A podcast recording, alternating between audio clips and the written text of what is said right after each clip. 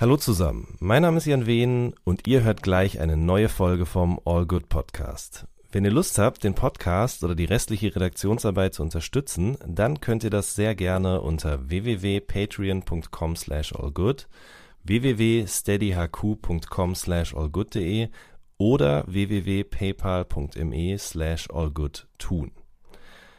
Vielen Dank schon mal im Voraus und jetzt viel Spaß mit der neuen Folge. So good, baby, baby.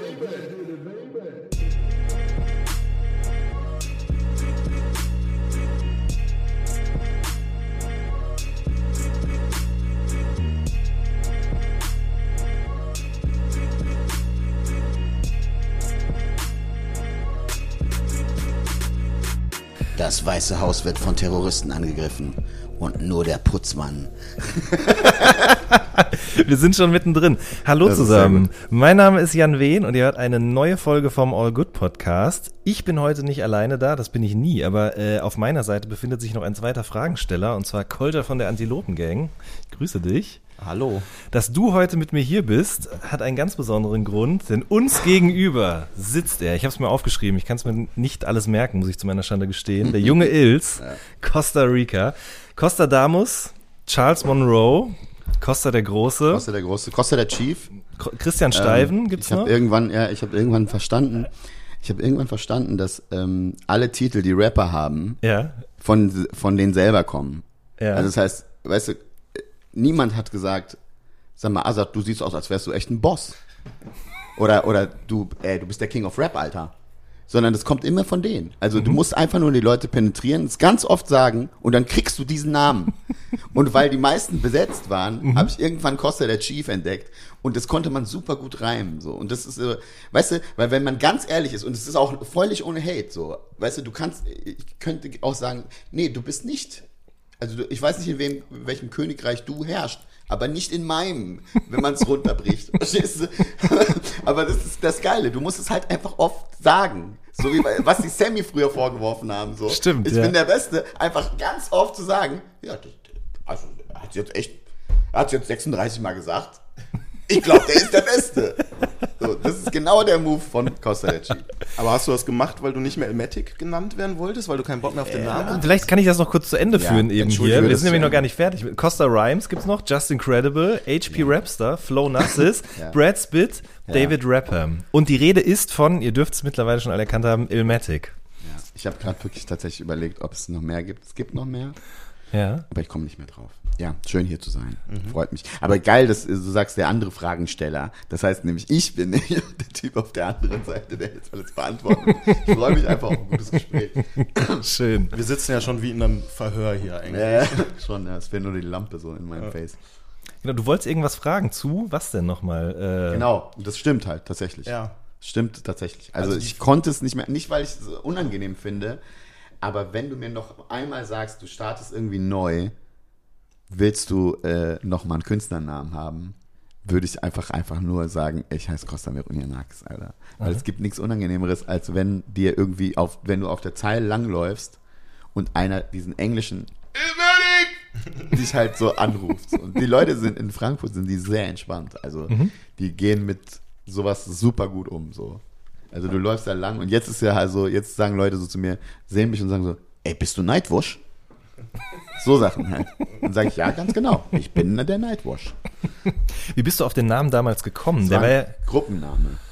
Also ich und mein DJ und Produzent, wir hießen Ilmatic nach dem ersten Album. Mhm. Dann hat habe ich gesigned und er nicht. Er wollte halt weiter als unabhängiger Produzent weiterarbeiten, weil er wäre auch gesigned worden von, von Moses.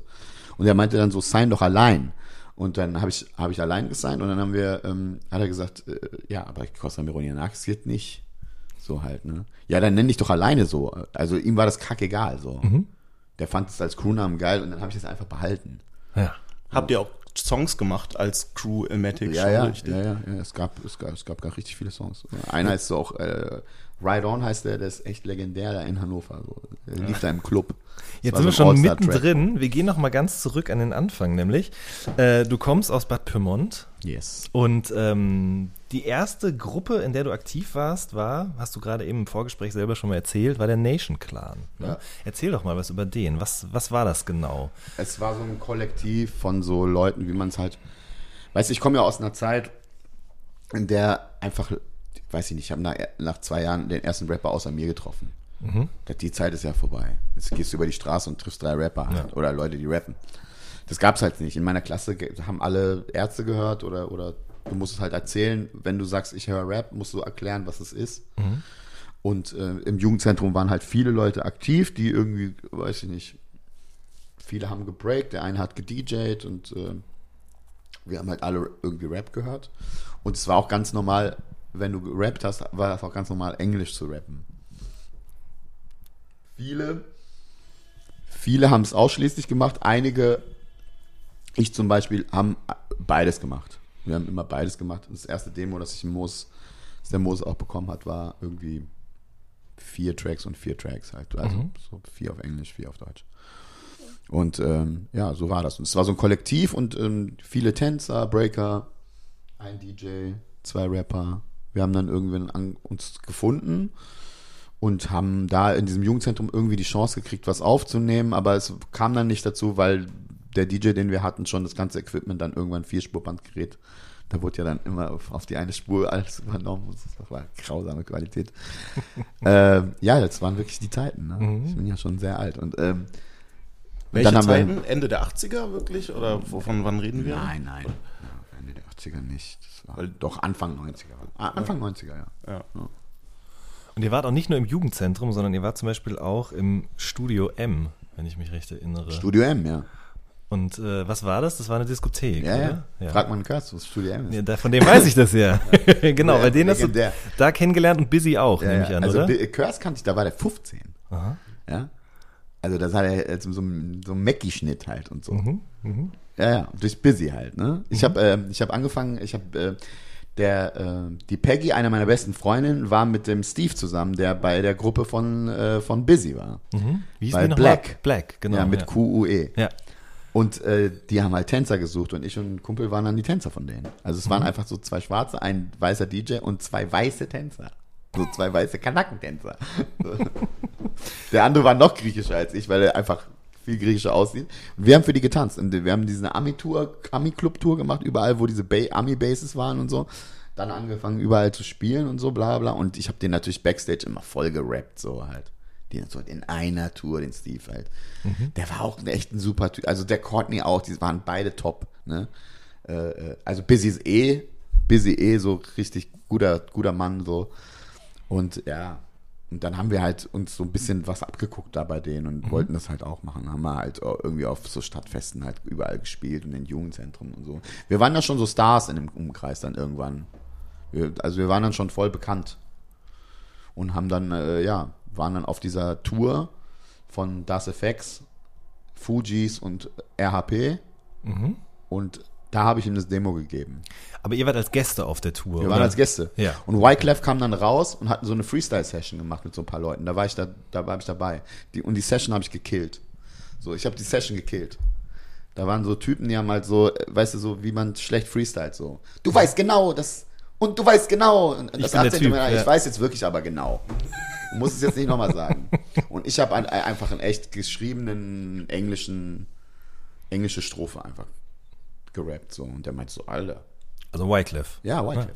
Und der meinte dann so, ey, wollt ihr noch, wollt ihr vorbeikommen? Nee, wir haben spielen noch in, hier in der Nähe, noch in Bielefeld und noch in Hamburg und noch in das. Und wir so, klar. Und der so, ja, ich schreibe euch überall auf die Gästeliste. Hat er uns auf drei Gästelisten gespielt und dann sind wir halt in, in vier Konzerte gegangen. Und dadurch, weil Moses auch dabei war und der HP, die waren ja in der Mitte, war das so ein deutscher Kontakt und wir haben das dann live gesehen, fand es halt obergeil, wie der gerappt hat. Und äh, dann habe ich ihm das Demo gegeben. Und dann irgendwann hat äh, mein DJ auf dem Anrufbeantworter gehabt, so, ey, ich habe das Demo, wir haben es auf im Bus gehört, ist geil. Wollte ich nur sagen, wir können nichts machen. Ich hab, wir haben kein Label, wir haben nichts. Aber wir haben gesagt, wir, wir haben es angehört, wir finden es geil. Ja. Was war das denn für ein Demo? Also du hast ja eben Das gesagt, Nation Clan Demo. Ich habe das noch auf Tape. habt ihr das auch wirklich schon vertickt oder so? Das ist Nein. kursiert Nein, irgendwie nein. bei euch da in ja, der ja, Ecke? ja, so? ja, ja, ja. Es gab so eine ganz Mini-Auflage von Okay. so, ich weiß gar nicht, wie viel das waren, aber we ganz wenig. Aber so in den, St- die hatten sich natürlich kopiert alle, ne? Alle hatten so ein, zwei Songs auf, dem, auf, auf so einem Tape, so. Das waren richtig krasse Songs. Alter, da will ich mich vergraben. Wie viele Rapper wart ihr denn? Wir haben, wir haben einen Song gemacht aus der Sicht eines Mörders. Also so alle drei Rapper erzählen aus der Sicht eines Mörders, also eines Serienkillers. Ich mache dann das und keiner weiß das und ich laufe, also so richtig so. Alter, was für ein kranker Scheiß. Ja. Ähm, als du dann Moses und Thomas das erste Mal live der gesehen Junge hast, ist der erste Horrorcore-Rapper. Der- das kam mir auch gerade in den Sinn. Äh, Aber was hat dich an ähm, Moses denn begeistert? Also an diesen, an, war damals schon so ein Interesse für Reimschemen und sowas Ja, da ja, auch? klar. Ja? Technik war schon ein bisschen da, obwohl man es nicht, also man hat so instinktiv, glaube ich, Sachen richtig gemacht. Ähm, was man nicht machen wollte, war so Fanta 4 Sachen machen. Ich glaube, das hat uns alle so, diese Leute, die irgendwie RHP verstanden haben, hat, glaube ich, geeint, dass das denen zu albern war. Und dass es irgendwie so eine Beleidigung war für den Rap, den man so irgendwie vorher entdeckt hatte, so, weißt du? Wenn du vorher, Alter, du hast ja da noch Platten gedickt, ne? Also du bist ja noch zum Kumpel gegangen, weil der die EPMD hatte und der hatte dann irgendwie die Eric B. und Rakim und so. Und äh, du kamst ja an die Sachen nicht ran. Dann gab es einen richtig krassen Laden, der hieß Beat Street irgendwie. Da gab es dann einen Hameln und dann sind wir da. Alter, da waren halt einfach. Du hast sofort jeden gekannt. Jeden. Das ist ja auch das Schöne. Du hast ja die Leute erkannt, wie die sich angezogen haben. Also die waren ja noch. Also du hast ja alles zurecht selber. Ja. Du hast dann irgendwie so eine Malerhose angesprayt mit so irgendwelchen Leaves dann rum wie Another Bad Creation oder so mit diesen komischen. Alter, ich weiß noch, wie ich für alle Hosen bemalt habe. So. Weil ich, kann, ich konnte ja ganz gut zeichnen halt, ne? Und ich habe uns halt alle auf diese Hosen gemalt. Für einen Auftritt. Wir hatten Maler, Malerlatzhosen mit Einfach unseren diese weißen. Gesichten drauf. Ja, ja. Mit unseren Gesichtern drauf. Nation Clan in Graffiti-Schrift. Ja, Mann. Alter, einfach noch. Du hast die Leute erkannt an Schuhen. So, und du wusstest so, ey, der dickt auf jeden Fall das, was ich digge. So, der, das war halt geil. War schon nice. Irgendwie. Vom, Du bist dann dahin, aber du bist eigentlich eher wegen Fujis und Das FX dahin und gar nicht so sehr wegen RHP oder wir was? sind einfach wegen das Effects hingegangen beim Ah. ersten Mal. Okay. Und dann ist auch geil, dass es dann durch Wyclef kam und nicht durch Moses. Ja, und dann, Wyclef, also es war Fujis bevor, also Fujis mit Buff Buff. Ja. Nicht Fujis mit Fujila. Ne? Translator Crew. Wir haben noch auf der zweiten auf der zweiten Tour war das dann so, genau, auf der zweiten, auf der zweiten Tour war das so, dass die Sabrina dann auf Tour war, da war ich schon Backup für sie. Und ähm, da war, dann waren Fujis Headliner und ähm, ich glaube Jay-Z war noch Vorgruppe. Da habe ich der Lauren Hill das deutsche Alphabet beigebracht. Und ähm, als sie dann mit dem DJ zusammen war, von Das Effects, war das der Scratch, dieser Produzent auch? Boah, das Mit dem war die mal zusammen Ja. Da, da war es auf einmal so mitten in der Tour, gab es so einen Stop und dann war die mit dem zusammen und dann hat die einfach keinen, mit keinem mehr geredet. So. Da Das war hab ich auch Black gehört, ja. So auf einmal dann so. Okay, ich wollte ja immer so sagen, signalisieren innerlich so, ich bin Black Inside auch, also wenn du willst. Kommen da auf jeden Fall auf einen gemeinsamen Nenner. mit uns. Jetzt sind wir wieder drei, drei Schritte nach wir vorne. Ähm, du wolltest noch was zu CO Pack fragen, glaube ich, oder, Kolte? Naja, du hattest ja auch andere Namen, bevor du dich Ilmatic genannt hast. Genau, das war der Name, ja. CO Pack, Pack, was auch immer. Du hast ja CO. auch äh, diese, Ich diese habe noch Maxi. eine Karte gefunden von CO Pack. Ich hatte so, also so aus dem Drucker, diese, Mhm. diese Karten, die man sich nennt. Da stand ein MC drunter. Als So, Berufsbezeichnung. ja, natürlich. Das musste ich natürlich vielen Leuten in die Hand drücken, damit die gleich wissen, was los ist. Ja, wie das entstanden ist. CEO ist natürlich Costa, das weiß ich noch. Mhm. Wie das andere entstanden ist, war irgendwas, was die mir irgendwie voll, was die aus mir gemacht haben. Das weiß ich aber nicht mehr, wo das entstanden ist. Es hatte auch so eine Abkürzung. Mhm. Aber das kann ich dir nicht mehr sagen. Irgendwas, irgendwas, irgendwas Unwürdiges heutzutage. Ähm, die Gegend, aus der du da kommst, da Ja. gab es ja auch noch ein paar andere Rapper. Zum Beispiel MC René gab's, Nee, Alexei. das ist nicht so richtig meine. Ja, so aber- in Braunschweig waren wir nie so richtig. Nee? Okay. Nee, wir waren da nie so richtig, also wir kannten dann irgendwann durch den DJ und Produzenten, der dann nur noch Produzent war, der, der Nasty, der Norman, der hat ganz viel danach mit, äh, mit, mit Alex, Alexei gemacht, Mhm. weil der irgendwie nach Hannover gezogen ist. Das weiß ich, aber ich habe den auch mal kennengelernt und auch mal irgendwie mal so fünf Minuten geredet, aber mehr äh, Zeug habe ich nicht mit dem zu tun gehabt, gar nicht. Hat Durch die Jazzkantine war das irgendwie so. Die hatten ein Studio. Genau. Also der, der, der, der, der Norman war mit einem Produzenten von Jazzkantine und DJ Ernie. Ernie. Ja. Genau. Ach, Ernie, ist das ein Namenswitz? Fällt mir gerade auf. Ernie. Genau, Ja. ja. genau. Und Okay. dann hießen die Airman. Ja. Irgendwann, wegen Norman und Ernie. Ja. Die Stu das Studio hieß dann irgendwann Airman. Wow. Und ich habe es gerade schon angedeutet, ihr habt dann ja so eine Maxi gemacht. Ich weiß nicht, ob du das eigentlich verschweigen eine gemacht, willst. Das weiß noch keiner. Ja, also ich kenne so einen Song, darf man das sagen? Die Zone, Ja. Sexy Lover. Ja.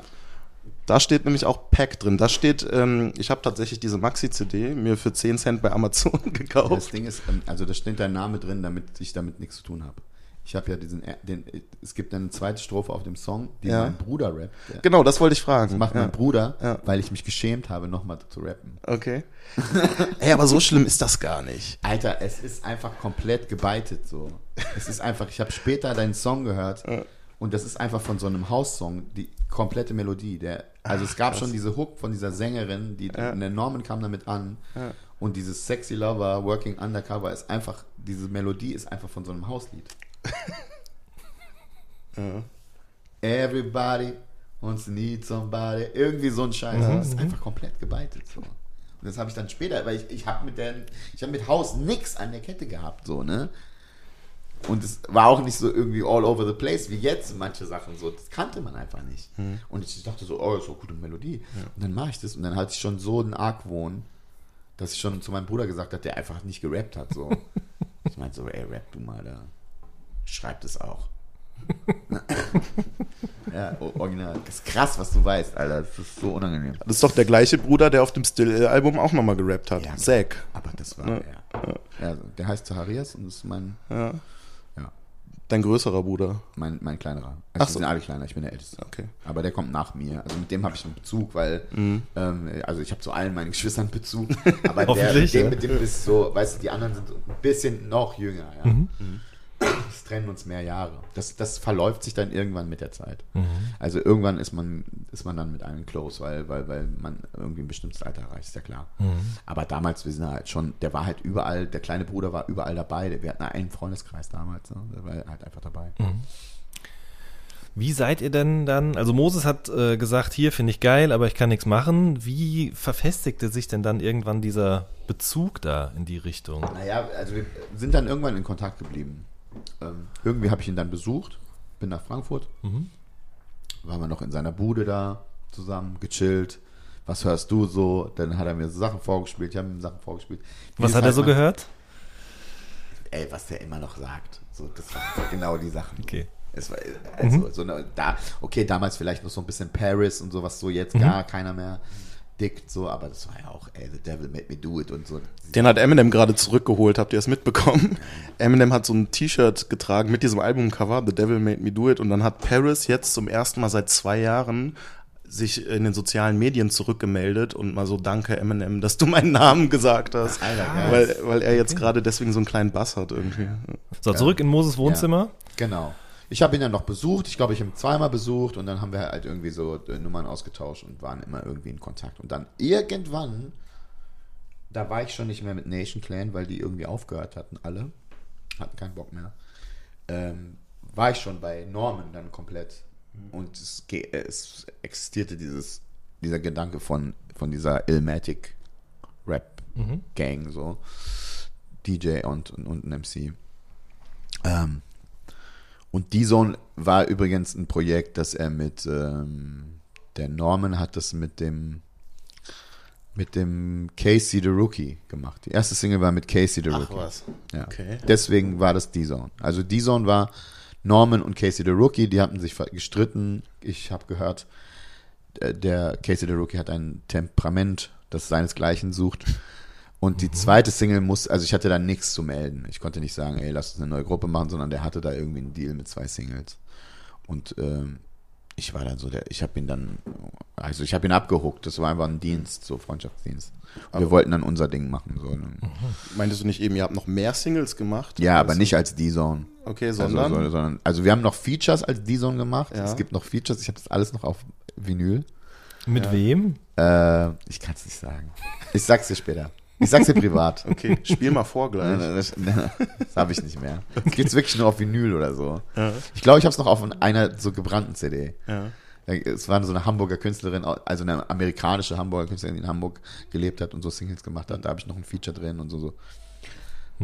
Ja. Und dann war dieser Gedanke da und dann haben wir halt so Sachen gemacht. Und irgendwann kam so der Anruf so, ey, wir haben jetzt ein Label. Oder besser gesagt, der Moos hat, glaube ich, gesagt, ich habe ein Label. Kann gut sein. Äh, Einfach den Thomas. Egal. Äh, sehr schön. Und dann äh, hat er gesagt, ja. Und er hat er wirklich, äh, einer der seiner ersten Gedanken waren echt wohl an so Leute zu denken wie, wie, wie uns halt. Ne? Und dann meint er so, ja, ähm, was macht ihr? Und dann habe ich ihm wieder was geschickt. Und das waren schon viel, viel bessere Tracks auch, ne? auf einem ganz anderen Level. Der, hat, der Norman hat viel, viel besser produziert. Ich habe schon viel, viel besser gerappt. Da war so eine, da in dem Studio waren noch ein paar andere Gruppen, unter anderem auch hier der Michael Jackson-Kollege, also der Berliner Michael Jackson, der Bass? Video Du Shabazz, ja. Der hatte da noch seine Crew und da gab es ständige Competition. Also da gab es die ganze Zeit, wir haben jedes Mal Bars so, ne? Und da musstest du schon, also die waren alle in diesem Studio dann irgendwann. Äh, und wir haben dann auch irgendwie zusammen auch ein paar Tracks gemacht. Und dann, ja, und dann haben wir ihm das geschickt und er fand's geil. Dann haben wir einen Remix gemacht. Irgendein Remix, wo ich auch drauf, noch gerappt habe drauf. Ich weiß gar nicht, was das war, Alter. War Noch vor Folge dem- War Folge das- dem Stern Folge war dem ja Stern war meines das Wissens erste Ding, glaube ich. Das erste. Ja. Oder wir hatten vorher noch irgendeinen komischen Remix geschickt. Ja, einen Remix gab es noch ohne Rap, den der Norman produziert hat, der auch richtig dope war. Und dann kam irgendwie Folge dem Stern Remix. Und dann kam das Signing direkt so. So, also der, er meinte so, wenn du Interesse hast, ich würde dich auf jeden Fall sein. Also aufgrund der, also ich hatte da schon zehn Songs oder so, ne? Und ähm, manche sind auch im ersten Album drauf als, also sie sind anders als sie vorher waren. Es sind, manche sind völlig andere Songs oder so, wie Rain oder so. Das gab es schon vorher. Und ja. Einfach nochmal mit Markus Gissel. So, und dann bist du nach Frankfurt, da in die Villa auch. Ja. Wie war das denn? Also ich meine, man macht die ganze Zeit, ihr habt Ja, die, echt die. Sabrina macht, hat mir erstmal die Tür aufgemacht. Aha. Das war erstmal das Erste. Und äh, die wollte mich dann irgendwie abwimmeln. Ich so, ich, ich so, ich bin Elmatic. Die so, die hatte mich, hatte mich ähm, bei dem Feature nicht gesehen. Mhm. Also die kannte mein, meine Strophe, hat mich nicht, nicht gesehen. Und die meinte, und die meinte so zu mir, ach so, ich dachte, das ist ein schwarzer, großer Ami, der, also wie der Moses halt hier in Deutschland aufgewachsen Ja. ist. Ich so, nee, ich bin eher so ein kleiner Grieche. Das war für uns beide unangenehm. Und äh, die, hat mir, die hat mir die Tür aufgemacht. Und dann sind wir halt rein und dann ja, und dann halt gequatscht irgendwie, einen Vertrag unterschrieben, Zigarre geraucht. Wirklich, ja? Ja, ja, klar. Okay. Das ist, das, äh, hat er sich nicht lumpen lassen, ey. Wie, wie wirkte Moses denn auf dich? Ich meine, klar, man, man klickt irgendwie musikalisch, der findet gut, was man macht, man findet gut, was der macht, aber so generell, Moses Peller Mitte der 90er, wie war das? Ja, es, ey, ich glaube, ich glaube, wir waren beide schwierig. Ich glaube, er war schwieriger. Und, ähm, aber äh, da hatte man irgendwie schon so einen kleinen Weg gefunden. So, ich meine, der war ja so auch in so einer komischen Position dann auch auf einmal so, ne? Einerseits will man irgendwie cool sein, zweite Mal muss man dann auch auf einmal Boss sein. Er war ja Boss. Er hatte irgendwo auch Leute, die einfach ernährt hat, so, ne? Ja. zwar Büroleute, die irgendwie, und am Anfang waren das eh alles immer so Freunde, so, ne? Der, der, der Nego hat das gemacht, der Wiegand hat das gemacht. Und das ist eine andere Verantwortung und auf einmal musst du dann äh, die, die überlegen, in was für Strukturen du da irgendwie deine Macht, äh, ja. Und äh, viele vergessen auch, wie sau jung der war halt, ne? Ähm, und ich glaube, ich habe so eine Ebene, ich nehme einfach nix ernst halt, ne? Also so, jetzt viel mehr als früher. Früher war ich, Alter, das, ist, das kann nicht auszuhalten, einfach. Nichts habe ich ernst genommen, egal was du gesagt hast. So. Ich muss äh, zu Moses was sagen. Und zwar, es gibt, diese Freundschaft ist jetzt vielleicht viel closer, als sie damals war, weil es mehr Künstler waren und er hatte noch mehr Leute um sich rum, die er schon seit die gegangen sind, die ja schon viel besser und näher an ihm dran waren und so. Und hat er auch immer noch teilweise. Die, mei- die, die meisten sind immer noch da. Ähm, aber du weißt ja, wie es ist. Ne? Man kriegt Kinder und man hat nicht mehr so viel Zeit füreinander. So, ne?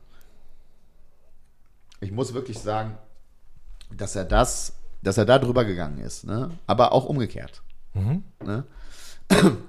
ich habe auch sehr oft mit dem Kopf geschüttelt, so, warum muss man so, warum muss man immer, warum kann man nicht einmal sagen, ist okay? Warum muss man so dickköpfig irgendwie, warum?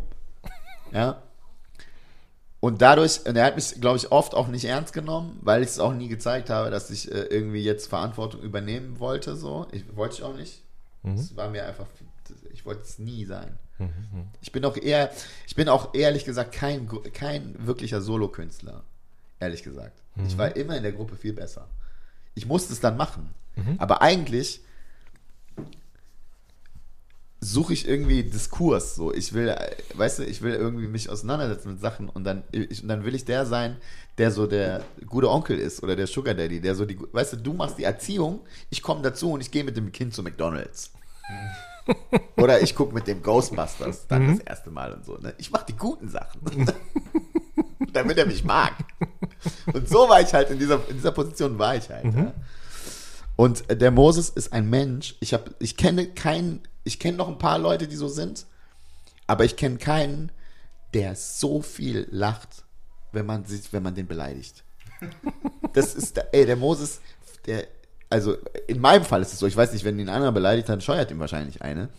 Aber der Moses kann sich wirklich so, so köstlich am- amüsiert, wenn du den wirklich, wenn du ihn triffst, wenn du ihn wirklich hast an so einer Stelle, wo er selber lachen muss, dass du nicht mehr kannst. Weil du die Unzulänglichkeiten einfach ertappst, so. Das ist was Wunderschönes, ne? Wenn der tindert oder so, er hat früher immer getindert und ich so, Junge. Und du weißt ganz genau, ne? man ist irgendwie 2 Uhr, man hat drei Wodka, man will eigentlich ins Bett, aber dann ist da noch eine Rolle, die man irgendwie noch so im halb besoffenen Zustand noch irgendwie halb geil nice findet. So. Und ich ertappe ihn bei solchen Sachen halt. Ne? das ist wundervoll, weil er sich darüber auch wirklich, er weiß, er ist sich dessen bewusst, was er dann manchmal macht. Und ich bin auch der Einzige, der ihn auch richtig auf 180 bringen kann. So, ich kann ihn richtig aufhetzen auf so Leute. Der ist ja voll peaceful. Aber wenn ich sage so, an deiner Stelle, ey, der guckt dumm die ganze Zeit. Der guckt die ganze Zeit dumm rüber. Ich kann den so kriegen, so, dass er sich so richtig so von seinem Zen-Move so völlig komplett aus. Er macht es dann nicht, weil er es natürlich versteht, was ich bezwecke. Ja. Das ist mir, das ist mir ähm, äh, im Nachhinein überhaupt nicht mehr so dieses Business-Ding. Ich bin froh, dass äh, der irgendwie in meinem Leben ist. Ist- es bringt jede Unterhaltung mit Moses ist irgendwie so, der sagt sehr, sehr selten dumme Sachen. Ja.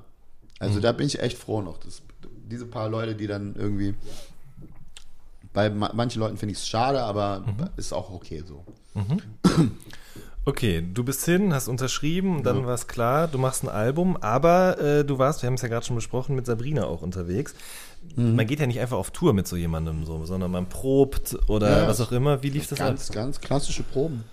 Also wirklich jeden Tag von 12 bis 6 oder so diese Songs gemacht und äh, erstmal bestimmt, dass ich das mache und dann erstmal geguckt und dann der Bassist und den da und den an den noch und kennst du noch einen Keyboarder. Die Leute gefunden und äh, ja, ich noch zeitgleich noch mal ein Album gemacht, der, der, also der, der Norman, mit dem ich diese ganzen ja, wie nennt man das jetzt? Ähm, ja, so Blueprints von den Sachen irgendwie gemacht hätte. Also das ging irgendwie nicht, weil der gerade mit dieser mit dieser Ernie Jazzkantine Sache da irgendwie das Studio da irgendwie voll hatte und dann kam der Moses mit Markus Kissel. Wieso hat Moses es nicht selbst gemacht eigentlich? Wer ist überhaupt Markus Kissel? Markus Kissel ist Markus K., Ja. der DJ von Rödelheim Hartrein Projekt damals. Und der hat ein Riesenstudio. Ja. Ja. Der meinte so, ey, der hat gerade keinen Künstler, den er pro- produziert. Geh doch dahin und produziere deinen Scheiß. Ja. Und ähm, äh, beim, es war nie, also ich habe, es war nie so angedacht, dass der Moses mich produziert, sondern ich kam immer, also es war immer so, bei jedem, egal was ich gemacht habe, ich kam immer so und habe so gemacht. Ja. So, also bei jedem Track. Und er so, ja. Und auch wenn er gesagt hat, ja, äh, weiß ich nicht. Ja, ich finde es aber geil. Ja. Und ey, ich habe, also weiß ich nicht, ich hätte mir schon, im Nachhinein muss man sagen, ich hätte mir schon gewünscht, dass er mir so ein bisschen so nicht Arme alles so greift. grundlos abgefeiert hat und so, hätte mir ja. gesagt, weil ich, ich, ich habe mich damit wirklich auseinandergesetzt mit meiner Kunst. Mhm. Und äh, ich habe erkannt, dass ich keine guten Songs gemacht habe. Ich, das war irgendwie nicht das Ding. Es war, die Priorität war total verschoben. Also, ne, vor allem dann so mit den deutschen Sachen, als ich dann irgendwann gesagt habe, so, ja, ich werde Nana nicht überholen können. Ähm, vielleicht rappe ich doch, also ich habe ja immer beides gerappt, aber irgendwie so ein, am Anfang nur Englisch released, weil ich dachte, ich mache was anderes als die und nicht nochmal genau das gleiche wie die. War das halt so, dass ähm, ich bin echt stolz auf so Punchlines. So, ich habe, glaube ich, wirklich, also die erfreuen mich bis zu, also, äh, weißt du, bin ich echt stolz drauf auf manche Sachen. Die sind immer noch so dumm und auch so stumpf. Das ist so schön manchmal. Ich freue mich da wirklich, wenn ich es mal wieder entdecke und es wieder höre und so. Aber so, ich muss sagen, also so richtig so, dass ich sage, ja, das ist ein richtig guter Song. Also vor allen Dingen, ich wusste gar nicht, hm, ich dachte, ich weiß das immer alles, aber ich wusste gar nichts. Also klar, mir kann keiner irgendwas erzählen oder so, ne? Auch im, jetzt so, das Comedy-Business kommen mir Leute mit Verträgen an, wo ich, die ich auseinandernehme. So, ich sage, ey, komm, zweite Wertung, vergiss es. Ich weiß diese ganzen Sachen jetzt, ne? Weil ich habe das alles schon gehabt. Und ähm, aber das Ding ist, ich habe äh, das nicht ernst genommen. Also für mich war Priorität so, ich hab Give me hot 16, wie Manuelsen sagen würde. Alter, wie ich gelacht habe, als er diese Story erzählt hat. Dann kommt so einer beim, irgendwie beim Döneressen zu ihm und sagt, okay, du bist gut, dann give me hot 16. Weil wenn Sammy damals gesagt hat, Manu, gib mir hot 16, dann hat er hot 32 bekommen. Und äh, in diesem ganzen Kollektiv, wo ich dann irgendwann mit Savage und bla bla und du hast dann einfach nur, du hattest einfach die ganze Zeit, es ging jeden Tag, kam Urge kaputt, SD, keine Ahnung, wer da alles noch war, äh, Echo und Savage sowieso, Alter, immer mit so Punchlines, wo man gedacht hat, ey, es geht nicht, ich muss, ich muss direkt, ich muss noch krasser, ich, so, so und dann äh, irgendwann haben nur noch die, so die, die so die, diese Verses und alles andere war so echt so ein bisschen zweitrangig. Man hat nie verstanden so, ey, pass auf, dieser Song, ich will einen Song machen, der so ist und ich fange mal mit der Hook an, weil die Hook ist echt wichtig für den Song. Das ist die Melodie, so das ist und dann schreibe ich erst die Strophen und das und und dann denkt man noch mal so, okay, vielleicht sollte ich auch ein Konzept für das ganze Album haben und vielleicht passt der Song. Das habe ich nie gedacht. Ich habe einfach Tracks gemacht, einfach Raps geschrieben und das ist mir im Nachhinein muss man sagen, manchmal auch gelungen, gutes Zeug zu machen. Ähm, und weiß ich nicht, auf, auf die Strophen lasse ich mir auch wenig sagen, so bei manchen Sachen. So, da habe ich, also, ne, ich äh, musste ja auch so meine, meine Meinung über Flair auch schon revidieren, weil der auf einmal in irgendeinem Jahresrückblick so Punchlines von mir zitiert hat und meinte so, ja, da war der, da war der Elmelk der krasseste. Und dann kam er halt mit diesem Basketballplatz-Ding und, und ach, ich weiß gar nicht mehr, auf was das noch war. Auf irgendeine, die ich wirklich persönlich richtig geil fand und die ich missverstanden. Also, dass die nicht gefeiert worden ist. Es war so, weißt du, du hast ja ein paar gute Momente so und bei anderen Sachen sagst du so, ja, okay, vielen Dank. Ähm, dann gehst du relativ bescheiden dran, aber es war so, ich weiß gar nicht mehr, was das war. Ich weiß nicht, welcher noch aufzählt. Es gibt so ein paar, die liegen mir richtig am Herzen, wo ich sage so, Leute, habt ihr gepeilt, was ich gemacht habe? Weißt du, so, äh, ich sag, ey, du Zum lässt dich, Beispiel? und dann besteigen dich die Reichen. Äh, bei dir scheiden sich die Geister, Dog, bei mir begeistern sich die Scheiden.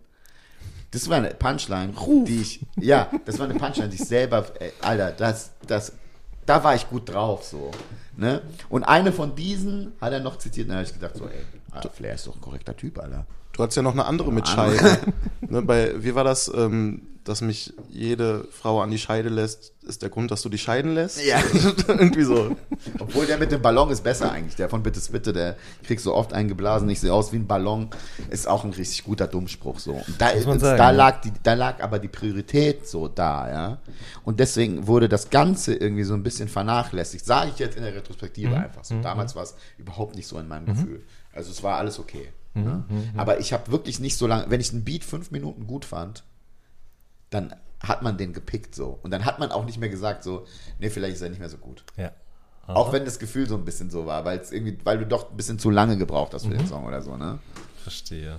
Bei, bei dem ersten Album hattest du ja auch viele Savior-Hooks dann einfach auch, ne? Der, Ja, Mann, der ist dann Alter. nachträglich dann noch Ja. über die Tracks gegangen. Ja, aber auf, auf aber äh, nee, nee, das war schon so, äh, ja, ja, ein paar Sachen haben wir gesagt, okay, ey, Xavier, ich habe ihm das vorgespielt, ganz normal. Ja. Also der hatte auf die Sachen auch Bock. So Friends und so fand er richtig geil und so. Der hat doch auch Und selber auf dem viel zweiten gerappt. aber auch. Ja, ja, klar. Auf dem So. zweiten, wir haben ja diesen ultra langen Remix von äh, Skills gemacht, Mhm. wo der halt irgendwie, glaube ich, zwei, zwei Strophen sogar rappt. So mäßig, Bist ein Alter. bayerischer Ja, ja. Samenspender. Ja, Ja, ja. genau. Und das, es war auch echt wirklich so, ich habe das da gehört, dieses bayerischer Samenspender. Ich habe gedacht, so, das kann, ich kann dem das nicht sagen. Ich habe das nie verstanden. Was ist das? Ich habe es auch nicht verstanden. okay. Ich habe es auch nicht verstanden. Es ist, it's ego. So, der Savior ist, und ich glaube, das macht ihn so stark. Der, der glaubt, er kann alles. Und kann er vielleicht auch.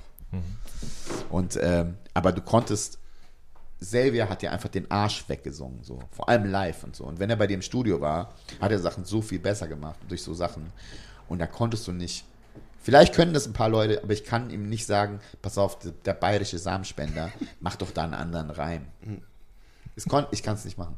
Sorry, konnte ich nicht. Kann ich jetzt vielleicht. War er auch mit bei der Tour mit Sabrina dann? Ja, er war Background-Sänger. Ja. Also so der Erste, der die ganzen Töne vorgibt für die anderen zwei Okay. Mädels da und so. Und dann im Der war auch Rahmen- tatsächlich in Hannover bei, bei er ist extra zu Norman gekommen. Wir haben da echt irgendwie noch vier, fünf Tracks oder so gemacht. Er singt ja irgendwie auf vier, fünf Tracks auf dem Ja. Album. Und Dings, ne? Arsch und Eimer, ne? Ich und Jay, Alter. Alter, ich und Julian, Arsch auf Eimer. Also wirklich jeden Tag war der bei mir.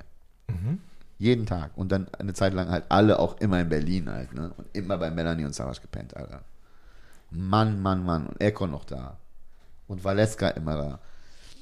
Wie ein Das Sack war wilde Flöhe. Zeit, wilde Zeit. Äh, aber nochmal zurück zu der Tour. Ähm, hast du Jay-Z dann eigentlich auch kennengelernt und Ja, ihm Mann. deine Tracks vorgespielt? Ja, ich habe dem, ich hab dem Still Erzähl Ill mal. vorgespielt. Ja. Ja, ich habe dem Still Ill vorgespielt. Geil. Also Reasonable Doubt Jay-Z, so Ja. nach einem Jahr danach oder so, ja. Ja. Äh, Völlig entspannt. Äh, Der und äh, Damon Dash, Alter. Mhm. Jay-Z immer Joint im Maul und, und, und Handtuch auf dem Kopf. So war der, die Das ganze war der Tour. Style, ja. Ja. Und Es gibt ja noch er's? so ein Video, ne? So irgendwie so ein Video, wo man mich sieht auch. Ich weiß gar nicht, wo das ist, wo der da so drinne steht.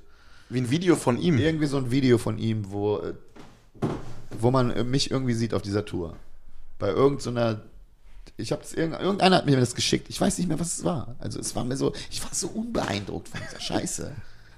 Also das ist, äh, muss einfach wirklich, weiß ich nicht, was da für ein Durchfall in meinem Kopf war. Aber das war so, ah ja, okay, die haben halt da gefilmt, als wir auf Tour waren. Dann war ich halt da. wow, Junge. Du chillst mit Jay-Z im Raum. Ihr habt dann gechillt und du hast so gesagt, hier, hör dir das mal an und wie fand er es? Ich habe ihm zwei Tracks gezeigt. Ich habe ihm Still Ill gezeigt und danach kam ja dieser Song von ihm. Wird das einfach identisch ist so. Welcher Song? Ja, von ihm, dieser Ja Rule Song. Der klingt doch wie Still Ill, Alter. Das muss ich dringend Das müssen wir auf jeden Fall verifizieren. ja. Was war der andere Song, den du ihm gezeigt hast? Das weiß ich nicht mehr. Aber auch, das war ja schon vom zweiten Album dann. Ja, ja, das waren so Demos vom ersten, vom zweiten Album von mir. Ne? Das hat ja noch ewig gedauert, weil die äh, englischen Songs, musst du dir vorstellen, die englischen Songs waren die ersten, die entstanden sind. Also so Still Ill, We Ride und so bla bla. Und dann, richtig, richtig, richtig lange später, Laughing at You und so. Äh, das hat der Moses produziert. Aber da rappst du Deutsch. Ja, ja, also es, es gibt, ja, ja, das ist ja so Hälfte, Hälfte beim zweiten schon. Wer verdammt nochmal will ein Battle, soll sich melden. Ja, ja, genau. Und dann, äh, äh, und das hätte ich, also die englischen, die deutschen Parts, die ich da gemacht habe, da hätte ich einfach genau die Parts schreiben sollen und dann weiterschreiben und die dann nehmen. Weil ich dachte wirklich so, unbreakable. Es war so ein unbreakable Movement, so, weißt du? Er irgendwie drei Jahre nichts Deutsches geschrieben. Ja, mache ich halt jetzt einfach. Allah, bitte. Fuchs dich da doch erstmal noch, mal, weißt du, so zwei, drei Mal rein. Schreib noch ein paar Bars und dann. Weil was danach kam, war viel besser. Viel besser. Das war ja die Zeit dann, Also diese Metavernichtung-Sachen waren schon viel besser. Auf also jeden vom Fall, Rap-mäßig, ne? aber dieses Ding war ja, also das war die Zeit, wo ähm, deutscher Rap gerade voll den Boom hatte, so Beginner Freundeskreis und so. Und es gab gleichzeitig halt Nana, Papa Bär und, und Genau, das, aber da- deswegen ging es bei mir mit mit Englischen los. So. Genau, also ich habe einfach gedacht, so, ich kann ihnen das wegnehmen. So. Ja. Also ich kann das besser machen. Ja. Ja. Also die, die Leute, die die hören, die müssen noch verstehen, dass es auf, ich glaube, das was Raptime mal gedacht hat wahrscheinlich Mhm. oder so. Ne, weil er sich so irgendwie die Deutschen angehört hat, die irgendwie auf Englisch gerappt haben. So. Damals gab es ja noch echt viele, ganz viele Leute so. Ich glaube, der Einzige, der das vernünftig gemacht hat, war Ali so. Der das Ja. wirklich einfach so, wo man einfach sagen konnte, ja, Absolut. okay. Und Ono. Ja, aber der hatte noch den Akzent. So, vom Rappen her auf jeden Fall, aber der hatte noch diesen Akzent.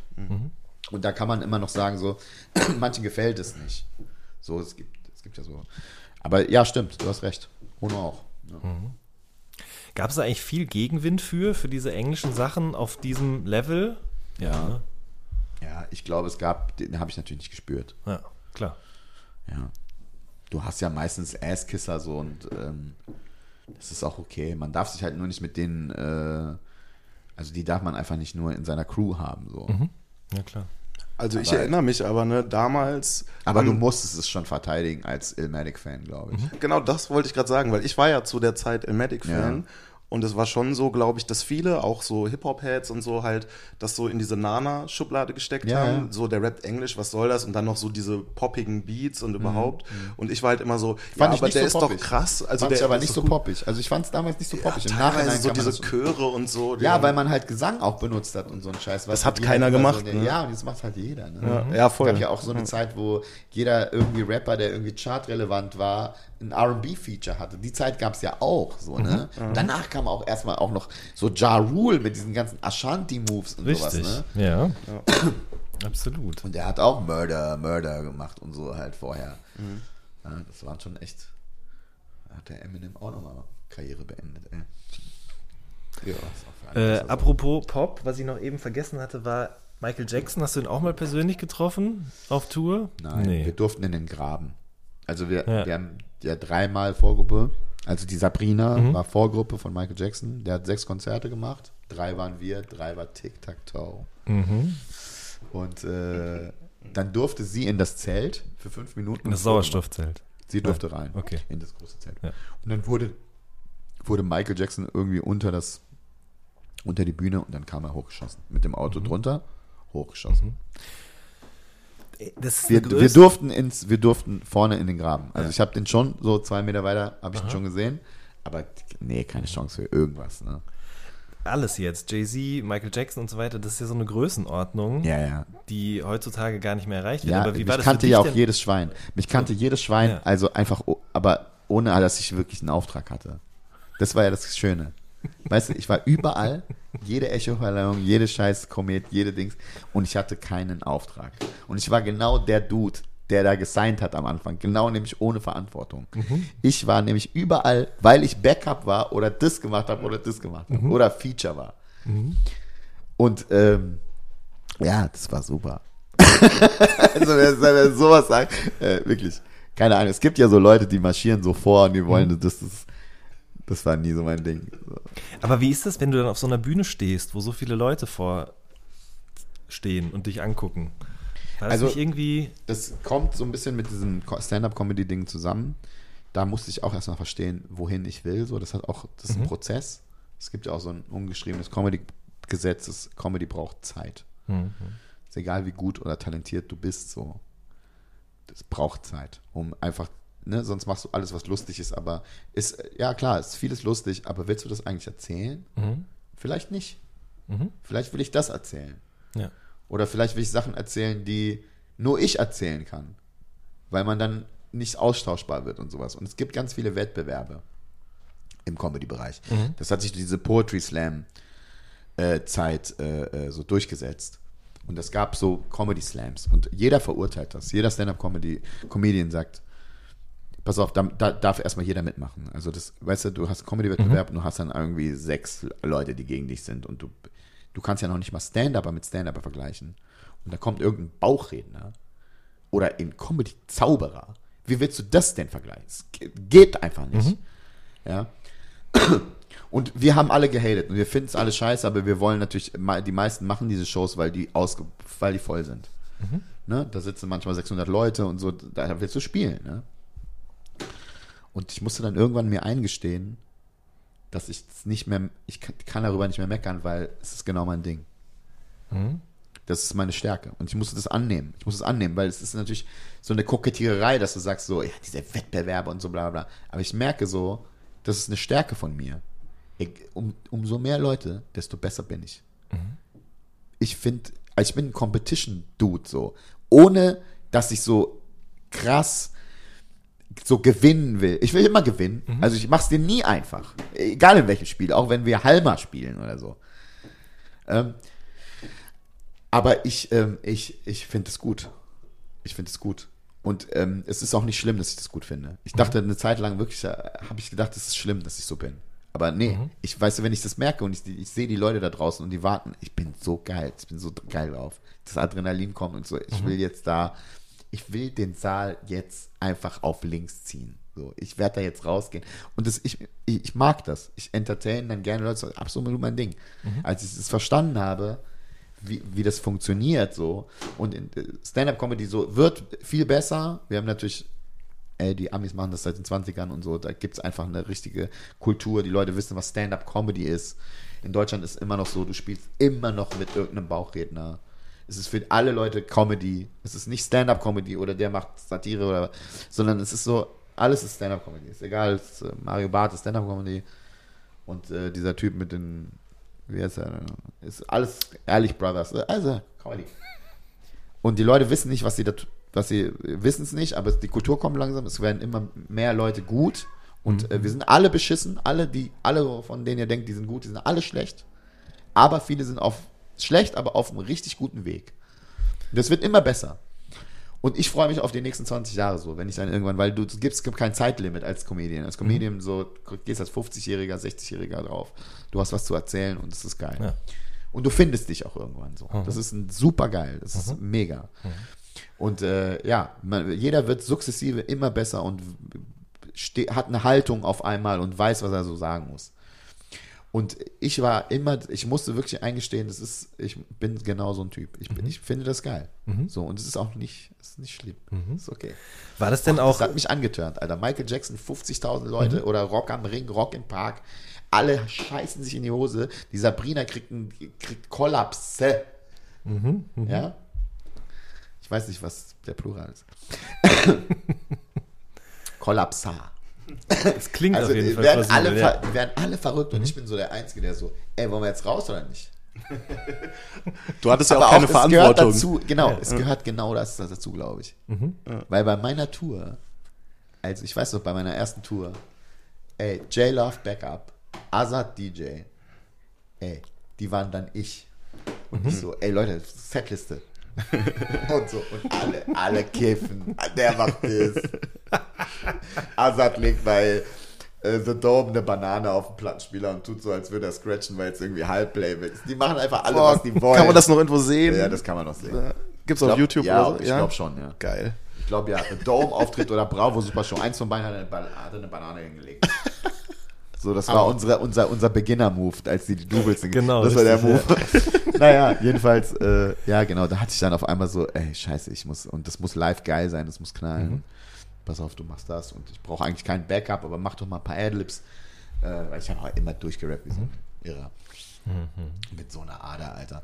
Und äh, ja, das waren, die, das waren die Zeiten. Aber, aber genau, ich sag dir, genau das ist der Move. Du hast keine Verantwortung und es, äh, irgendwie hast du dieses, du nimmst nichts ernst. Oder, oder du hast einfach so ein Grundvertrauen in Sachen so wie, ja, okay, wenn das jetzt nicht klappt, dann machst du halt einen anderen Song, ist doch okay. Ja. Und du hast das doch alles schon auch performt. Das, was, was soll das? Es interessiert keinen, Alter. Die wollen, Mike- die sind wegen Michael Jackson hier. Oder die werden nicht, 50.000 Leute werden nicht nach Hause gehen, weil du einen Verse verkackst. Klar. So. Hast, hast du denn überhaupt irgendwelche eigenen Parts da auch gerappt? so ein bisschen. Äh, hast du dann so Parts von Moses und Thomas zum Beispiel gerappt, bei Ja klar oder Ja, sowas? klar. Oder auch mal eine eigene Strophe? Äh, Das ja. schon, ja. Ja, ja, genau so. Ja. Also ich hatte immer Parts, ja. Ja, ja. Also die haben natürlich klar alle Feature-Songs gemacht, so. Ja. Und da habe ich auch Sachen übernommen und ja. Das war lustig, ey. Das habe ich gern gemacht bei der Sabrina.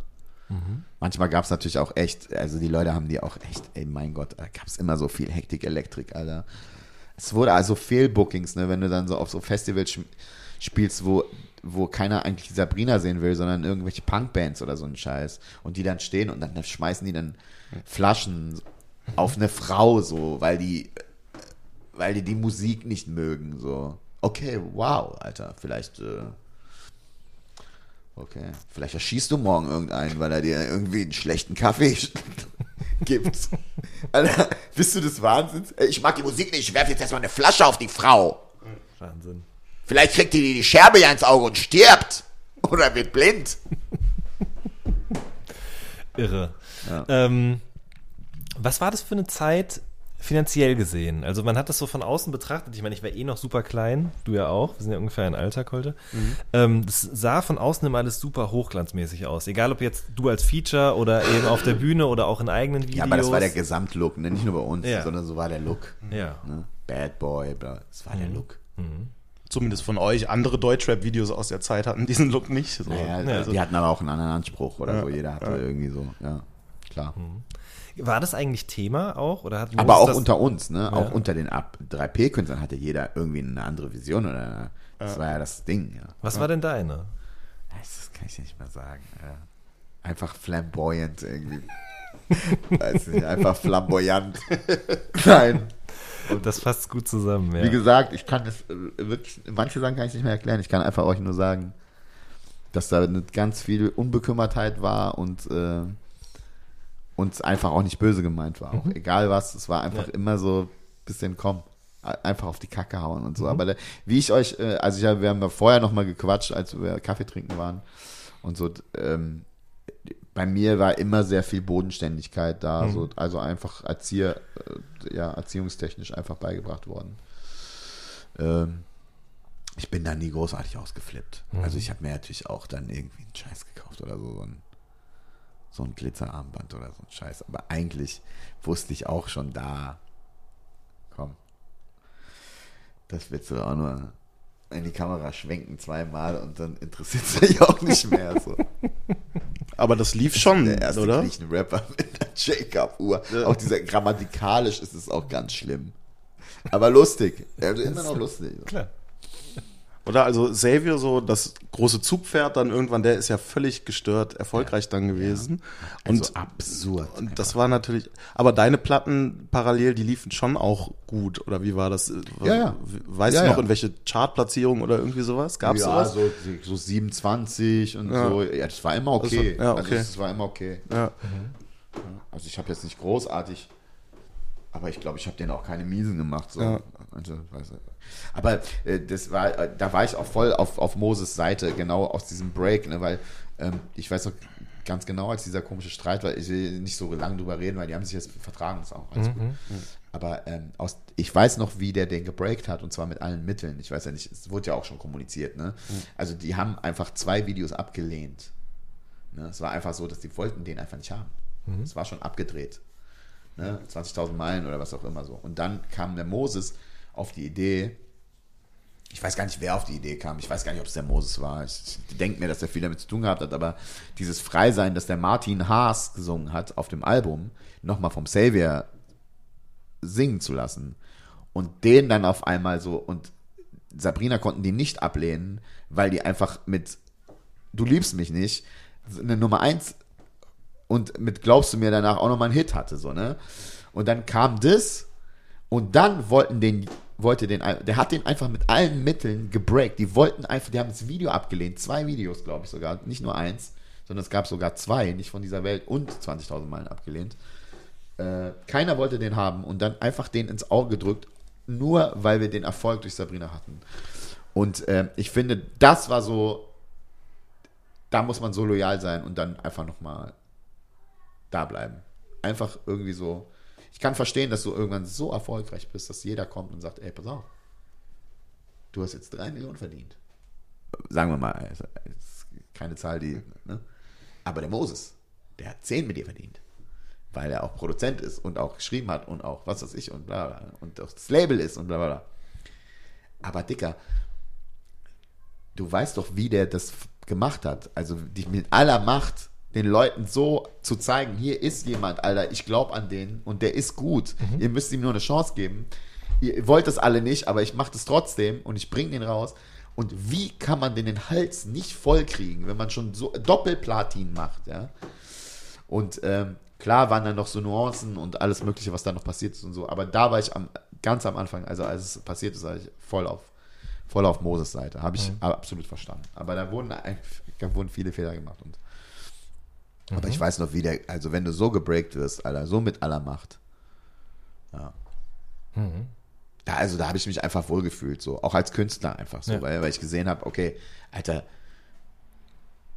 okay, dann macht er das für mich auch so, wenn, weißt du?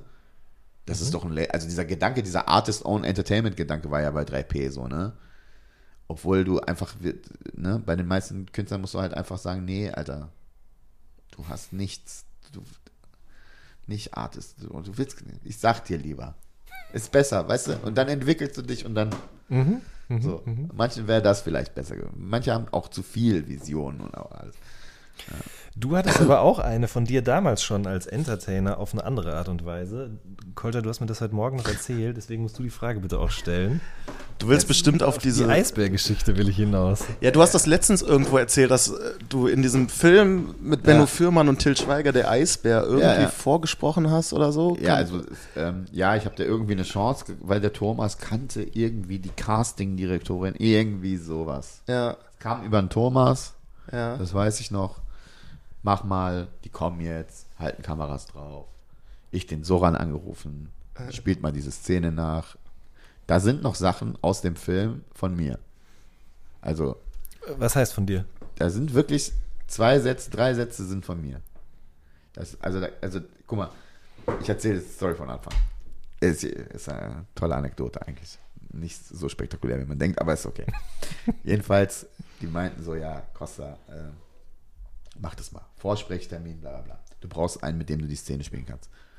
Soran angerufen. Soran setzt sich auf den Tisch, sollte in die Haare schneiden. Das war die Szene. Dings. Ich, das Drehbuch war von Hugh Gansman, hieß der Typ, glaube ich. Ich glaube, ich habe das Original-Drehbuch noch da. Das hieß Viererbande. Da sollte Till Schweiger stand im Raum als Hauptdarsteller. Das war aber noch nicht fest. Der, der Regisseur war ein Engländer, der hieß Hugh, Jackman, äh, Hugh Gansman, wie gesagt, konnte Deutsch sprechen, war auch dabei. Und dann habe ich gesagt, so spricht man nicht. Also diese zwei Dudes, die da so rumlaufen und kiffen und Scheiße labern, die reden so nicht. Das sagt man so nicht. Ich mach's einfach so. Ich mach's mal mit meinen Worten. Ja. Und da habe ich es halt so gemacht und habe mir selbst gespielt. Und die fanden es geil. Dann haben sie mich nochmal eingeladen, dann nochmal, beim zweiten Mal oder beim dritten Mal, glaube ich, nochmal noch mal gespielt. Da war Hugh Gansman weg. Da stand jetzt Drehbuch, das ich bekommen habe, stand Hauptrolle Till Schweiger, Produzent Till Schweiger, Drehbuch Till Schweiger. Die haben den einfach rausgekauft. Einfach rausgekauft.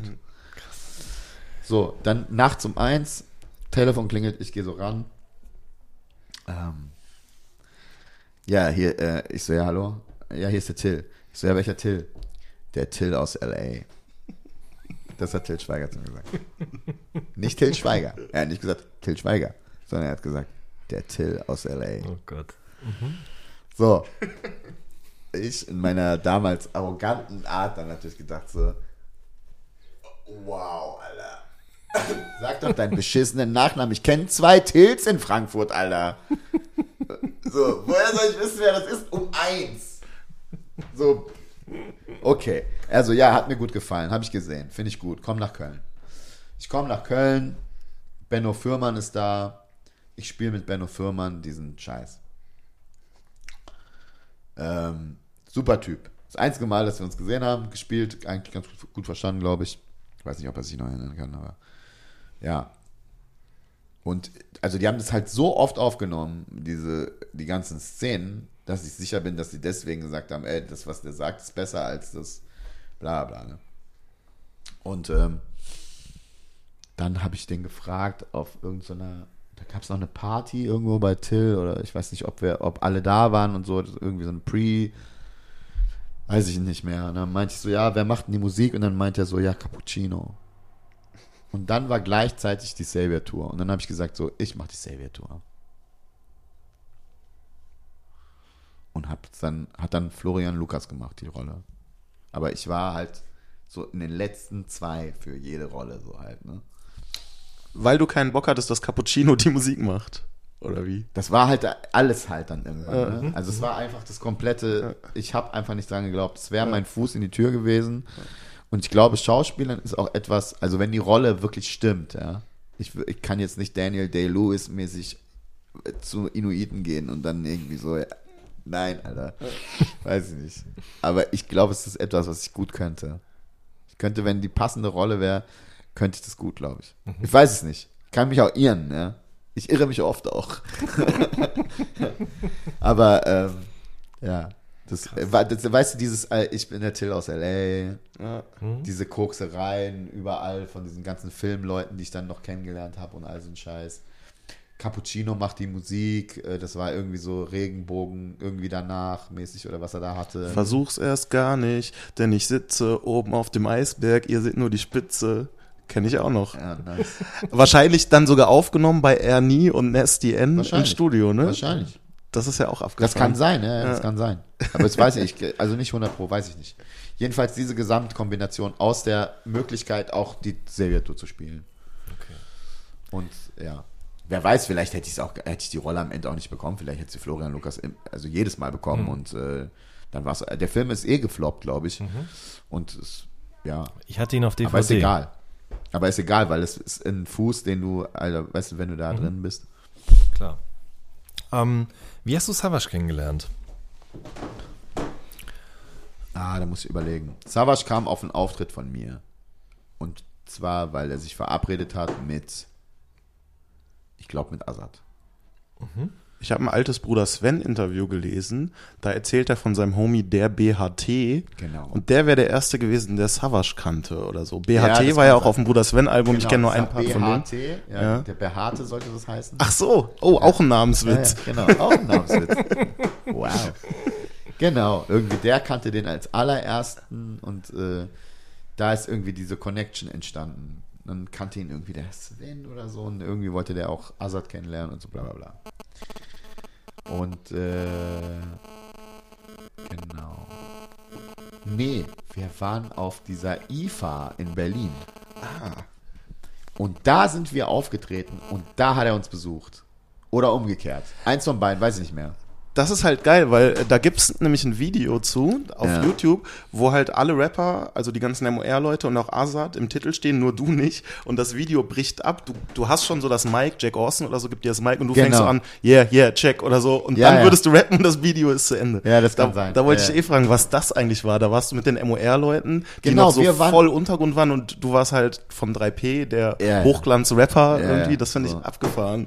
Ja, äh, in meinem Bewusstsein war das nicht so. Nee, aber so von nach außen hin ja, ja, nach schon außen abgefahren. sein, aber in Ja. meinem Bewusstsein waren wir einfach alle Rapper so und das Ja. war mir dann auch egal. Was war das denn für eine Veranstaltung? Ich glaube, das war, ich glaube, das war irgendwie IFA. Also wir sind da, glaube ich, beide aufgetreten oder so ein Scheiß. Ja. Und dann haben wir halt abgehangen dann. Aber ihr habt ja auch richtig gecyphert. Auf der Bühne ist so jeder ein Part. Ja, je, zehn wir Rapper haben dann gesagt, ja, Bühne, so. lass doch einfach ein Beat laufen, dann machen wir das irgendwie so. Ich weiß gar nicht mehr, wie das zustande kam. Und dann umgekehrt sind die, ich weiß noch, dass die in der Batsch Cup waren. Der kam dann irgendwann mit dem Behaarten zu diesem, zu diesem Doppelkonzert von Bruder Sven und mir in der Batsch Cup.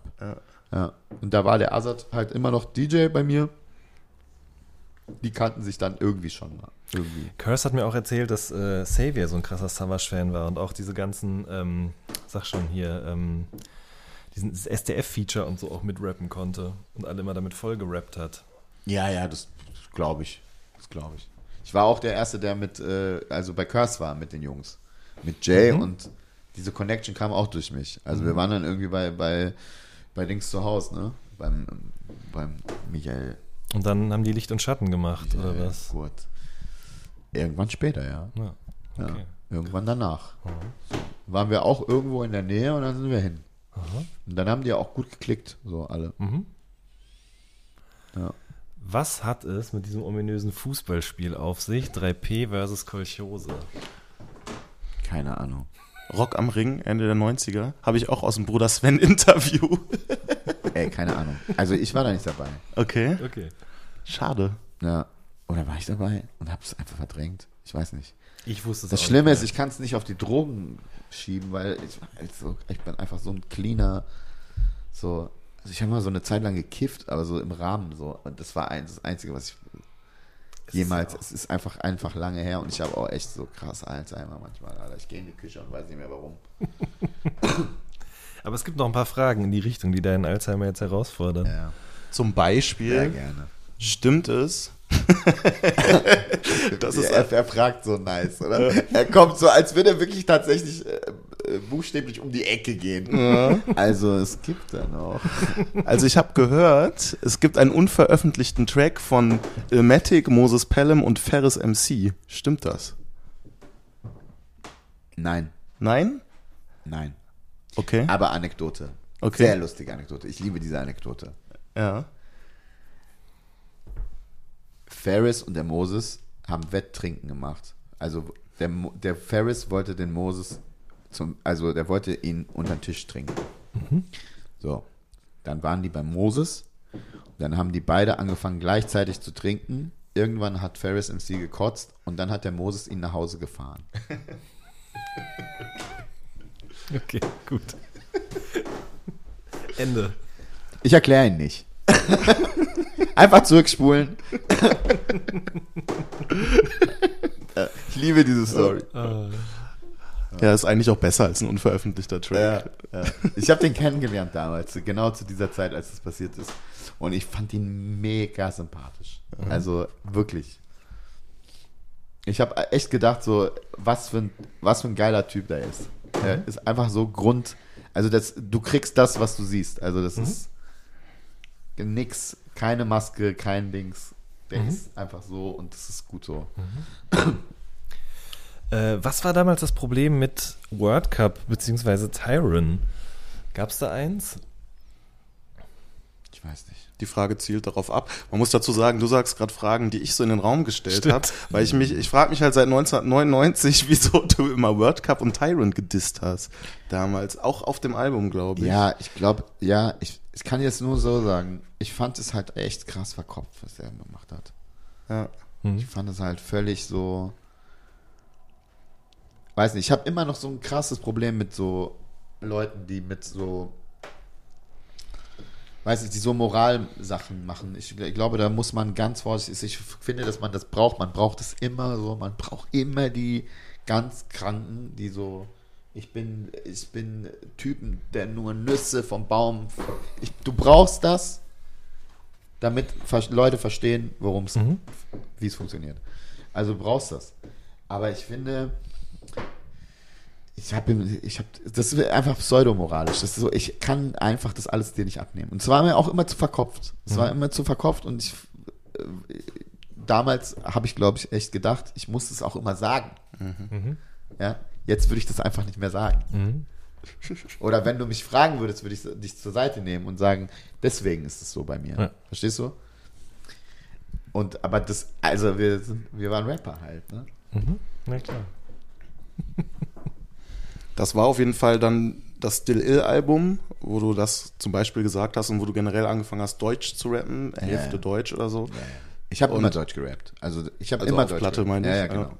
Genau. Und dann war dieses Album draußen und ich erinnere mich halt noch, ich habe es damals voll gefeiert, auch so die deutschen Sachen und war, hab dann so gelächzt nach mehr und dann gab es irgendwie so eine Viva Jam Folge. Ja, diese Ja- Viva Jam war so eine Stunde Ja. Porträt Ja, immer ja. über Musiker. Kenn ich noch, ja, ja. Und das habe ich damals gesehen und da hast du dann so lauter Ansagen gemacht. Ja, das nächste Album kommt, ich bin schon dabei, das kommt jetzt demnächst.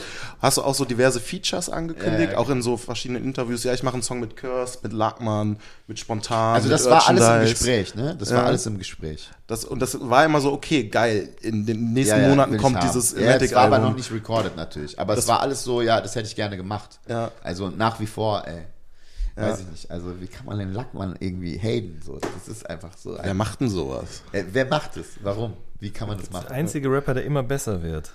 Stimmt, eigentlich ist es noch besser, wenn du den Song heute mit ihm machst, weil er noch krasser ist als damals. Ja, ich finde auch, dass diese, diese, ähm, wie heißt diese super Strophe da in dem auf äh, Sido Savage Album, ey. Ich finde das einfach so, der kommt so merkwürdig um die Ecke. Voll. Das ist so geil, Alter. Auf jeden Fall, ja. Warum ist, warum ist das so anders? Das ist so geil. Ich feiere das so zu Tode. Was ein geiler Typ. Jedes Interview auch, ähm, das ich sehe, äh, köstlich. Äh, und äh, sogar gesehen, dass er irgendwie in so einem Interview gesagt hat, dass er auch, dass er Online-Poker gespielt hat und so. Ja, das hört man ja von vielen. Von Sido hat man das ja auch, ganz, dass er ganz viel gespielt hat. Aber ich, ich habe immer nie, nie was gesagt, weil ich immer dachte, ey, vielleicht pokern wir irgendwann mal. Und dann kann ich ihm sein Geld abnehmen. ähm, immer gut, wenn man unterschätzt wird, dann nicht so, so ja, ich spiele voll oft und dann immer das erzählen. So, du? Nee, ich kann echt spielen. also wenn wir zehn, es kann sein, dass du mich auch schlägst, aber wenn wir zehnmal spielen, dann ist mein Geld bei dir. Also dann habe ich dein Geld, meine ich. Das ist so unangenehm, wenn du mit, also wenn du so dein Geld verdient hast mit Pokern und dann spielst du mit Freunden und du weißt so nach der dritten Hand, die du siehst, weißt du, wie der spielt halt. Du siehst alle Tells, es ist so unangenehm, weil du willst nicht mehr mit deinen Freunden spielen. Das ist einfach unangenehm. Du weißt so, manche machen so Bett, falsche Bet-Sizes, die machen immer so, wenn sie was haben, dann setzen sie wenig. Und das hast du, so- das, ich beobachte jeden Scheiß-Move. Das war, ich, ich habe mein Geld damit gemacht. Manche machen wirklich klassisch, klassische so James Bond Tales, so Ohrkratzen. Also das gibt's nicht, aber es gibt so unterbewusste Sachen, ne?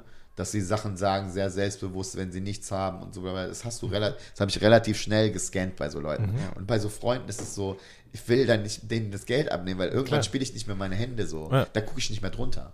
Da weiß ich, wie er setzt, dann hat er was, dann fold ich einfach. Und wenn er nichts hat, ich weiß, er hat nichts und er setzt und ich raise einfach. Ich gucke gar nicht mehr meine Hand an. Das ist so traurig, aber ich muss so spielen. Tut mir leid, weil ich kann auch nicht einfach, ich kann auch nicht verlieren. Ja, so ein Ding ist es. Ja, ja. Lackmann. ja, hätte ich gern gemacht. Ja. Würde ich immer noch machen. Also würde ich immer noch machen. Aber das waren so Pläne, es gab keine Songs und dann kamen ja halt diese so paar Sampler-Beiträge, Evolution, 3P-Sampler, mit der Vernichtung, Repertoire waren da noch zwei Genau, so diese Songs. Sampler, Sample, ja genau, diese Sampler, drin, also 3P Best of. Ja, genau. Jahre, irgendwas Und- war das. Ne? Da habe ich, äh, das habe ich natürlich auch, das Album, und da steht im Booklet, Ilmatic bereist für die Fertigstellung seines dritten Albums die Kellerstudios von Hamburg bis München und bringt fertige Tracks seiner nächsten LP zurück. Damit Ja. waren wohl diese beiden Songs gemeint. Aber hat dann ja doch noch drei Jahre gedauert, bis dann das nächste Album kommen Es sollte. hat einfach immer so, ja, es hat immer so lange gedauert, weil man immer irgendwie so, ja, dann, das, dieses Brillant-Album war so dieser Knackpunkt, ne? Das war halt einfach dieser große Knackpunkt. Man hat einfach so viele Tracks dann gehabt, man hat dann ausgesiebt, wer es kommt, dann rein, rein. Und dann ist das halt passiert mit dem ganzen Download-Scheiß. Und dann hat man, hat der Goran zu mir gesagt, halt so, damals der, äh, der Azad und mich irgendwie gemacht hat, hat gesagt, macht das überhaupt noch Sinn, das zu releasen und so. Und dann war ich halt schon auch echt, ich weiß noch, dass ich im Auto saß und echt gedacht habe, so, ey, really, Alter, da fährst du durchs ganze Land so mit dem Produzenten und dem und dann hatten wir noch einen Remix von Eiswelt und sowas noch, ne? Ich weiß gar nicht mehr für welchen Song es war. Ach, was. davor, glaube ich. Testament. Genau. Testament hat er Frag einfach gemacht. mich. Ja, ja, genau. Testament war das der Remix.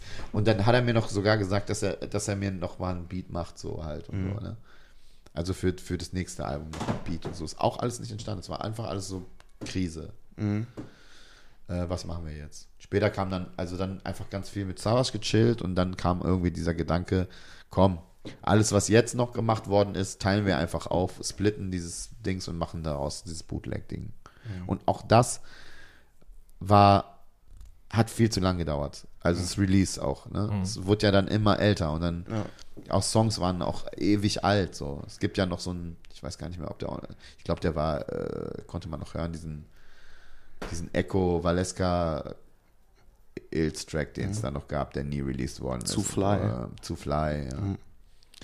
Und dann gab es noch ein paar Songs, so, ich weiß gar nicht mehr, wie viel noch. Zwei Okay. vielleicht, glaube ich, noch. Dann hätte auch Das 2000, Einzige, ich, ich, habt, ich habe den Podcast von euch beiden gehört und da Ja. habe ich mich ja gemeldet. Da wurde noch über das, weiß, welches ist das denn? I rap like no one out there can fuck with me. Ist es dieses Sample oder war das das andere, der andere Track? Der so ein bisschen deeper war, der kam auch nicht raus. Den hattest du angesprochen. Träne für euch. Ja, genau. Der einzige Song von diesem Brillant-Album, der weder auf dem ersten noch dem zweiten genau, Bootleg war. Warum genau. war das denn? Das weiß ich nicht mehr. Hat einfach Okay. nicht mehr gepasst, war zu, irgendwie zu viel. Und Okay. dann, Nee, voll. aber, den, aber ist eigentlich, das ist völlig okay für die Zeit. ja. Also der ist ein bisschen veraltet, also war natürlich schon einer der ältesten Tracks, die dann, als es rauskam. Ja. Und deswegen wahrscheinlich. Ja. Aber also da habe ich schon, habe ich schon andere Sachen rausgebracht. Kann ich mal so sagen. Aber schon damals, als ursprünglich 2003 das Brillant-Album hätte kommen sollen, waren die Songs auch schon teilweise zwei, drei Jahre Ja, alt. ja. Das war Ja, das war das große zu dem Problem. Zeitpunkt schon so, ja. Ja, das war das große Problem, weil Leute, die das gehört haben und mich auf den neuen Savage-Sachen oder so als Feature gehört haben oder so, oder auf Snagger oder Pillard-Sachen oder irgendwie sowas, äh, hören dann Sachen so und wissen halt nicht, wie alt. Aber ne, ich wollte die einfach nur rausbringen, damit die Leute hören. Ja. Weil ich hatte ja auch so Die-Hard-Fans, also einfach 3P, richtige Supporter, die wollten den Scheiß haben, so. Und das hat Genau. mich dann, äh, nein, ich war da auch nicht eitel oder so, ne. Ich habe gesagt, es war mir dann auch egal. Viele Sachen hätte ich nicht mehr rausgebracht einfach, aber die Leute haben die live gehört und äh, wir haben ja immer so angeteased, auch auf Tour, so einfach ein paar Sachen gespielt. Und dann kamen auch Leute, die ins Forum geschrieben haben, was war mit dem Track eigentlich oder mit dem oder ähm, ja, auch, de- auch auf dem zweiten Album, ich weiß gar nicht, der Azad-Track, der war auch schon ein bisschen älter halt und so, aber einfach drauf, so, was, was soll's denn auch, ja. Hast du eigentlich alles veröffentlicht? Gibt es noch viele unveröffentlichte Sachen oder ist dann eigentlich Nein, alles raus? ganz wenig, ganz, Ja. ganz, ganz, ganz Okay. wenig. Ganz wenig. Und da sind wir auch schon am Ende der ersten von zwei Podcast-Folgen mit Ilmatic angelangt. In der zweiten Folge, die in der nächsten Woche erscheint, berichtet Ilmatic ein bisschen vom Freunde der Sonne-Projekt, erklärt nochmal den Unterschied zwischen Spitten und ignoranten Reimen, aber auch die Entstehungsgeschichte hinter Charakteren wie Stavros und Ali, mit denen er ja diverse Skits auf diversen deutschen Rap-Alben gespielt hat. Er berichtet davon, wie Cool Savage und er damals Moses Pelham vom Dipset-Film überzeugen konnten, damit die drei zusammen eine EP mit Songs wie Strugglin' aufnehmen. Er erklärt, was er von aktuellen Rap-Veröffentlichungen von Rin oder Trettmann hält und erzählt ein bisschen aus seiner Karriere als Stand-Up-Comedian. Macht's gut bis dahin, tschüss.